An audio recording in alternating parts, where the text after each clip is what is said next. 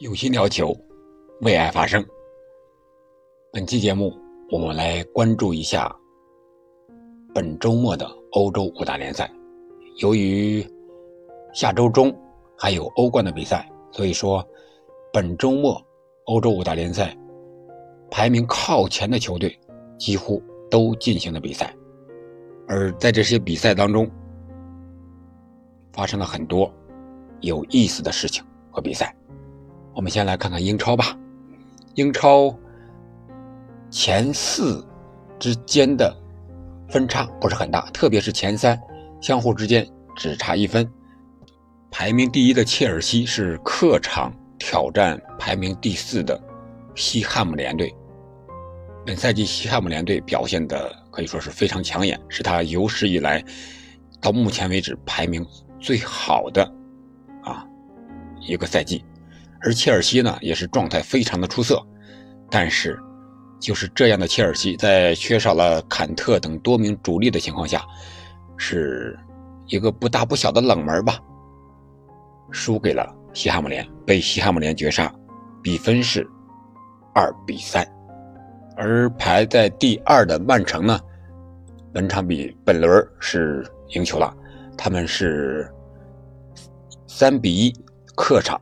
击败了沃特福德，这样曼城的积分就来到了第一位，他的积分是三十五分。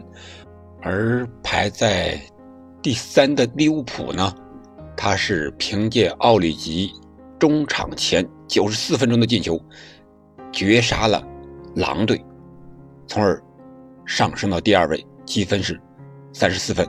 虽然前三之间相互的分差。还是仅有一分，但是曼城排在了第一位，切尔西排在了第三位。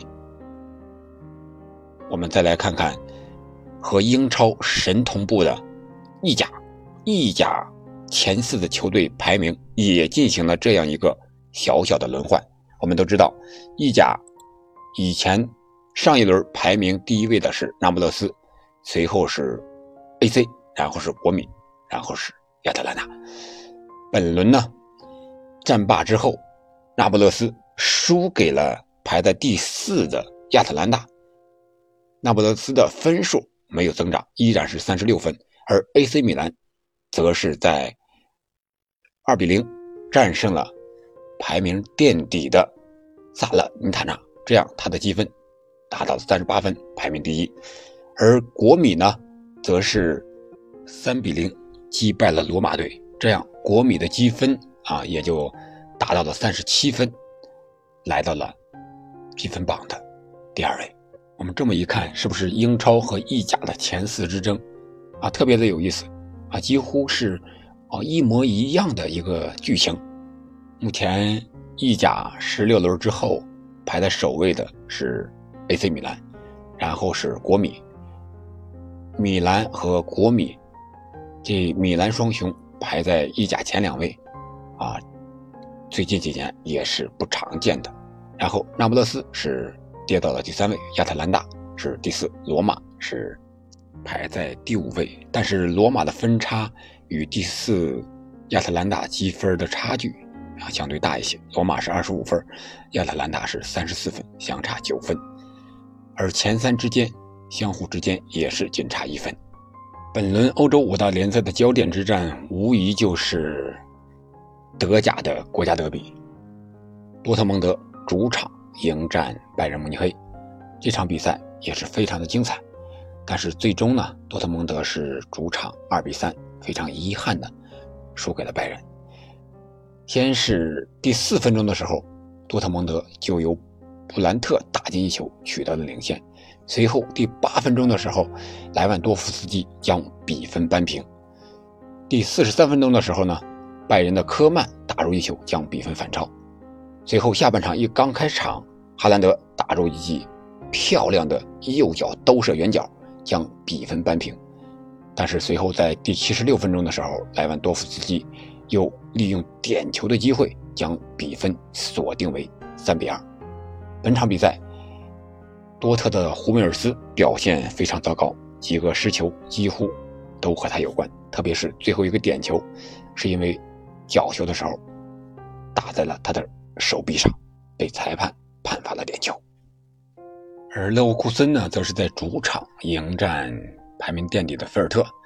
菲尔特本场比赛依然是状态非常的低迷，被勒沃库森打了七个，最终比分是七比一。特别是西克是独中四元，上演了大四喜。这样十四轮过后，德甲拜仁慕尼黑依然是排名榜首，他们还拉开了、拉大了与多特蒙德的积分差距。目前拜仁是三十四分，多特是三十分，而勒沃库森是二十七分，排在第三位。我们再来看看西甲，西甲三强，皇马、巴萨、马竞。都进行了比赛，但是不同的是，皇马又取得了胜利。他们是在客场2比0战胜了皇家社会，而哈维领衔的巴萨则是在主场0比1败给了皇家贝蒂斯。马竞则是在主场1比2输给了马略卡。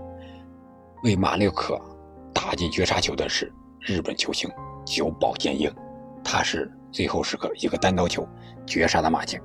这样，西甲的积分榜我们来看一下。目前，皇马是以三十九分排在第一位，排在第二位的是积三十一分的塞维利亚。皇家贝蒂斯是三十分，排名第三。马竞是二十九分，排在第四了。那皇家社会呢？不知不觉已经落到了第五位，是二十九分。巴萨二十三分，排在第七位。吴磊所在的西班牙人呢，将是今天晚上的九点，客场挑战巴列克纳。如果有精力或者有时间的朋友，可以看一看这场比赛，为吴磊加一下油。本赛季西班牙人的成绩还是非常不错的，目前他们在少赛一轮的情况下是积二十分，排在了第九位。如果他们本场比赛能够取胜的话，那。他的积分将和巴塞罗那持平。我们再来看看法甲，巴黎圣日耳曼本轮是客场挑战朗斯，最后时刻由姆巴佩助攻维纳尔杜姆将比分追成了一比一，可以说是绝平。本轮比赛大巴黎状态不是很好，被朗斯踢的感觉上有一些狼狈。朗斯的硬度啊，非常的硬，特别是他那个远射的丢球，导致了门神纳瓦斯啊直接脱手，被打进了球门。可以说这个很少见到门将纳瓦斯有这种低的失误。然后积分榜上，大巴黎虽然是被逼平了，但是十七轮过后，依然是以四十二分的高分遥遥。领跑积分榜，马赛和雷恩少赛一轮，分别排在二三位。这是一些强队的情况，还有一些弱队，本轮也赢球了。特别是换了主教练的纽卡斯尔联，他们在和伯恩利的争夺，可以说是六分争夺中，占得了先机，是一比零战胜了伯恩利。这样，纽卡斯尔。终于取得了本赛季的第一场胜利，同时积分也是达到了十分，和和他交手的伯恩利队是同分，因为净胜球少而排在了倒数第二位。看来纽卡斯尔联要想摆脱降级区，还得多赢几场球，特别是和他同处在降级区的这些球队之间的直接竞争啊，就更显得特别珍贵了。啊，比如说诺维奇呀、沃特福德呀、利兹联呀，这些都是他保级的直接竞争对手。现在联赛过了三分之一多了，如果再不赢球的话，那接下来肯定是越来越困难了。好了，关于欧大联赛的周六比赛的一些赛况，就向大家介绍这么多。祝大家周末愉快，我们下期再见。